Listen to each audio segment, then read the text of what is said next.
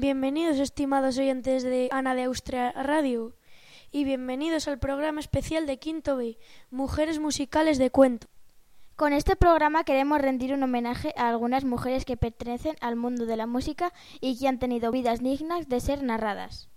Y nada mejor para narrar que hacerlo a través de cuentos. Por eso os vamos a leer algunas historias que podréis encontrar en el libro Cuentos de Buenas noches para Niñas Rebeldes. Esperamos que os gusten y los disfrutéis tanto como nosotros y nosotras leyéndolo y descubriendo sus historias.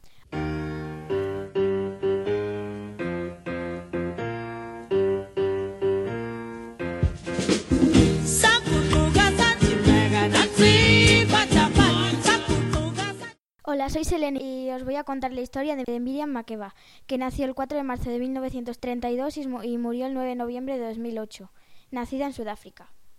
Es activista y cantante. Hace algunos años a la gente de Sudáfrica se le trataba diciendo el color de su piel. De hecho, era ilegal que las personas negras y blancas pasaran tiempo juntas, se enamoraran y tuvieran hijos. Este cruel sistema se llamaba apartheid. A ese mundo llegó una niñita llamada Miriam, que amaba cantar. Todos los domingos Miriam iba a la iglesia con su mamá. Estaba tan desesperada por cantar con el coro que cada vez que podía se escabullía al fondo de la iglesia durante los ensayos. Cuando creció, Miriam grabó más de 100 canciones con su banda musical de mujeres de Skylarks. En sus canciones se hablaba de la vida en Sudáfrica, de lo que le hacía feliz, de lo que le entristecía y de lo que le hacía enojar. Cantaba sobre bailar y sobre el apartheid. La gente adoraba sus canciones, sobre todo una llamada Pata Pata, que fue su mayor éxito. Sin embargo, al gobierno no le agradaba el mensaje contra el apartheid en las canciones de Miriam. Así que quisieron silenciar su voz de protesta. Cuando Miriam salió del país en una gira musical, le quitaron el pasaporte y no le permitieron regresar. Miriam viajó por todo el mundo y se convirtió en un símbolo de orgullo africano y de la lucha por la libertad y la justicia. La gente comenzó a llamarla Mamá África. Treinta y dos años después le permitieron volver a casa. Al poco tiempo el apartheid fue derrocado finalmente.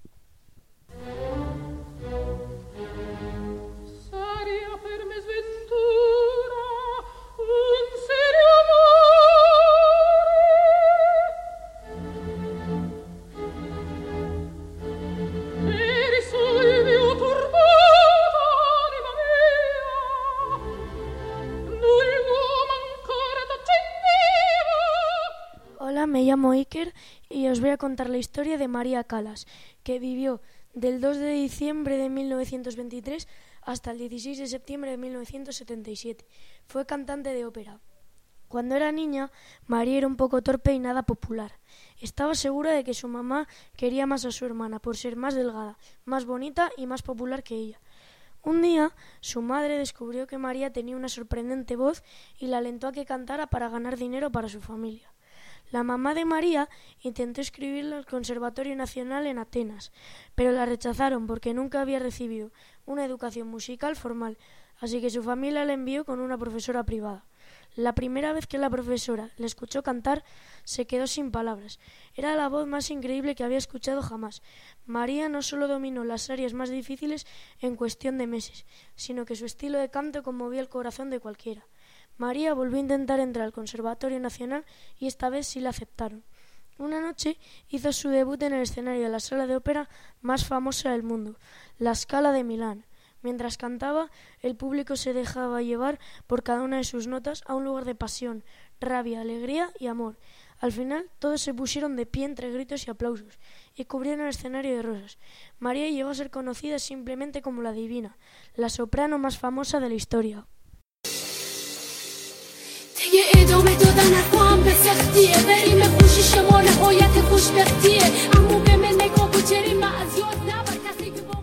Somos Marian, Naomi y Sonia. Os vamos a contar la historia de una niña que se llama Sunita Lizadeh, una rapera que nació en 1996 en Afganistán. Cuando Sunita tenía 10 años, sus padres le dijeron: Tenemos que venderte en matrimonio. Empezaron a comprarle ropa más bonita y a cuidarla más que antes. Sonita no entendía bien qué significaba eso, pero sí sabía que no quería casarse. Quería estudiar, escribir y cantar. Se lo dijo a su madre, pero le contestó Necesitamos el dinero para comprarle una novia a tu hermano mayor. No hay opción, tenemos que venderte. En el último minuto los arreglos del matrimonio se vinieron abajo. Se desató una guerra en Afganistán, en donde vivía la familia de Sunita y, ella y su hermano fueron enviados a un campo de refugiados en Irán. Sonita entró en una escuela cercana y comenzó a escribir sus canciones. Cuando tenía 16 años, su madre fue a visitarla.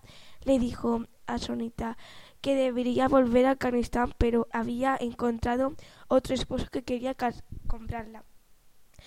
De nuevo Sonita se negó. Amaba a su madre, pero no quería casarse. Quería ser rapera. Escribió una canción muy exitosa llamada Brights for Say. La subió a YouTube. El vídeo fue viral y Sonita se volvió famosa. Gracias a eso ganó una beca para estudiar música en Estados Unidos. En mi país las niñas buenas se quedan calladas, dice Sonita. Pero yo quiero compartir las palabras que traigo en el corazón.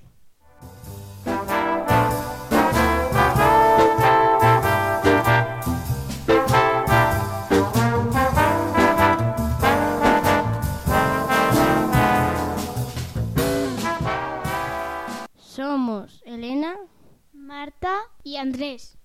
Y os vamos a contar la historia de Melba Liston, una trombonista. Nació el 30 de enero de 1926 y murió el 23 de abril de 1999. Vivió en Estados Unidos de América. Había una vez una niñita llamada Melba que soñaba con tocar el trombón. Cuando Melba tenía siete años, una tienda itinerante de instrumentos musicales llegó a su ciudad. Melba vio un reluciente instrumento de viento y supo que tenía que ser suyo. ¿Ese? exclamó su mamá. ¿Para una niñita? Pero si es casi de tu tamaño. Melba insistió. Es lo más hermoso que he visto jamás. Melba empezó a tocar el trombón a diario. Intentó tomar clases de música, pero no se llevaba bien con su profesor. Aprenderé yo sola, Tocaré de oído, dijo. Era difícil, pero le encantaba el sonido audaz y metálico del instrumento. Al cabo de un año había mejorado lo suficiente como para tocar un solo de trombón en la estación de radio local. Durante su adolescencia, Melba se fue de gira por Estados Unidos con una banda liderada por el trompetista Gerard Wilson. Unos años después la contrataron para acompañar de gira por su país a Billie Holiday, una de las mejores cantantes de jazz de todos los tiempos. La gira no fue tan exitosa como esperaban, por lo que cuando Melba volvió a casa decidió renunciar al trombón. Sin embargo, su pasión era más fuerte que ella, así que no tardó en volver a componer y tocar música. Incluso sacó un álbum en solitario, Melba Liston and Her Boons por trombones. También se dedicó a hacer arreglos para otros músicos y tejer ritmos, armonías y melodías en hermosas canciones de todos los grandes jazzistas del siglo XX.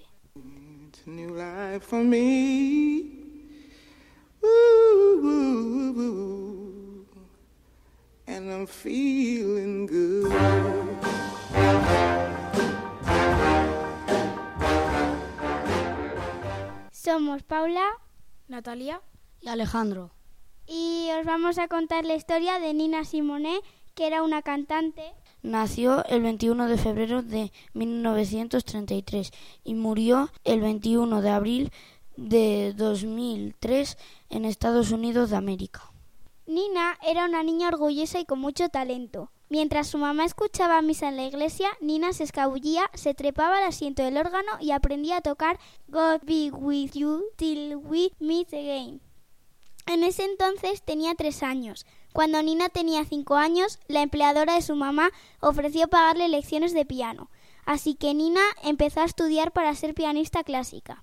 Estaba comprometida, se esforzaba mucho y tenía un talento extraordinario. A los doce años dio su primer concierto. Sus padres estaban sentados en la primera fila, pero los obligaron a moverse al fondo de la sala para cederles el paso a un par de personas blancas. Nina se negó a empezar a tocar hasta que volvieran a sentar a sus padres hasta el frente. Nina vertía su pasión y su orgullo en la música y no soportaba el racismo. Quería que la gente negra se sintiera orgullosa, fuera libre y reconociera sus propios talentos y pasiones sin juicios ajenos. Por eso escribió canciones como Brown Baby o John Gift and Black. Nina Simone entendía cómo el racismo hería a la gente, así que quería que encontraran fuerzas en sus canciones. Lo peor de ese tipo de perjuicios es que aunque te sientes lastimada y enojada, y además también te alimenta tus inseguridades, y entonces empiezas a pensar que tal vez no vales lo suficiente, afirmada. Nina decidió cultivar su talento y no sus temores, y con el tiempo se convirtió en una de las cantantes de jazz más famosas del mundo.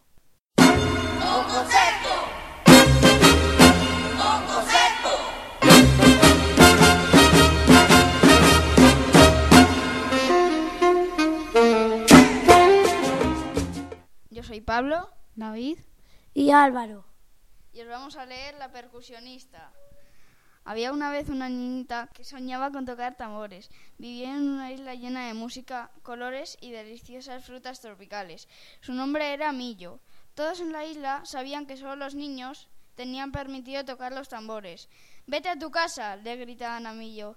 Esto no es para niñas. No sabían que la pasión musical de Millo era más fuerte que un cangrejo de los cocoteros.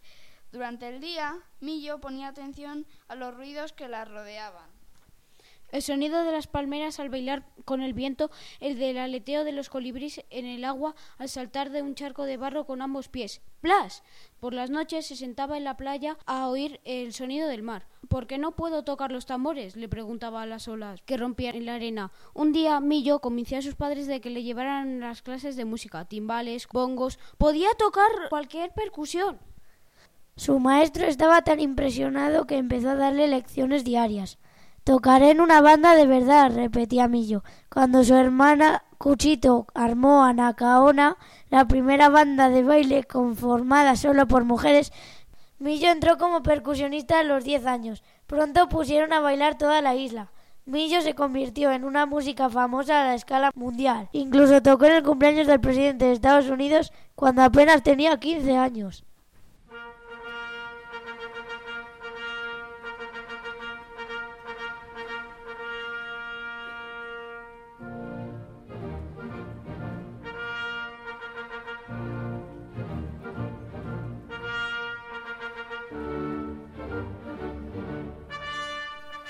Vamos a leer Xian Zhang, directora de orquesta, China. Nació en 1973.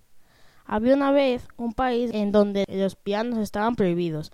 Era imposible conseguir pianos en las tiendas de música y no se tocaban en los conciertos. Simplemente no había pianos en ningún lugar. Un día, un hombre tuvo una idea genial. Compró todas las piezas necesarias y construyó su propio piano. Sin embargo, no lo construyó para él, sino para su hija de cuatro años, Zhang. A Zhang le gustaba tanto tocar el piano que se convirtió en profesora de música y entrenó cantantes en el Teatro de la Ópera de Pekín. Era feliz y creía que sería profesora de piano y pianista durante toda su vida.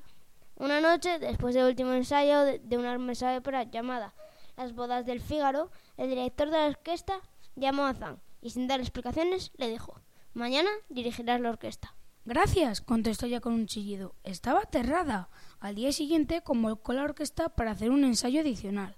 Zhang era de minuta y apenas tenía 20 años. Cuando subió al podio, algunos de los músicos se burlaron de ella, pero Zhang ni siquiera parpadeó. No sonrió, simplemente alzó la batuta y esperó. Diez minutos después, la orquesta seguía con su dirección, con absoluto respeto. Mi vida cambió de la noche a la mañana, afirmó después. Hoy en día, Zhang es una de las mejores directoras de orquesta más famosas del mundo.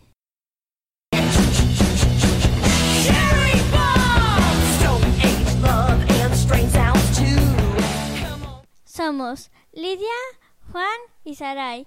Joan Jett. Nacido el 22 de septiembre de 1958, Estados Unidos de América. Estrella de rock. A Joan le encantaba el rock and roll. Una Navidad, cuando tenía 13 años, recibió de regalo su primera guitarra. Estaba fascinada, pero le falta algo.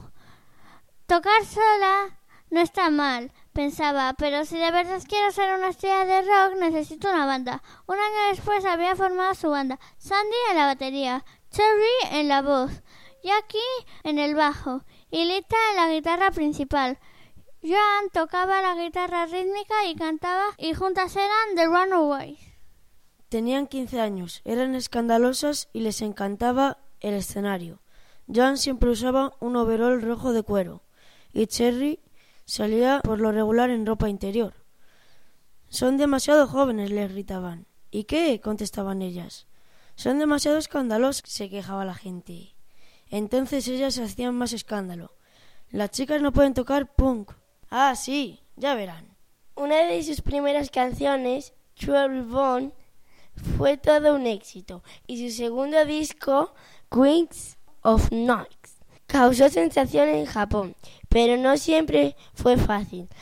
En su propio país andaban de gira en su vieja camioneta estartalada, en la que viajaban de un pueblo a otro. Por la noche a veces la gente gritaba insultos o les lanzaban cosas, pero las Runaways no les importaba. Ellas vivían para la música y se sentían más vivas que nunca.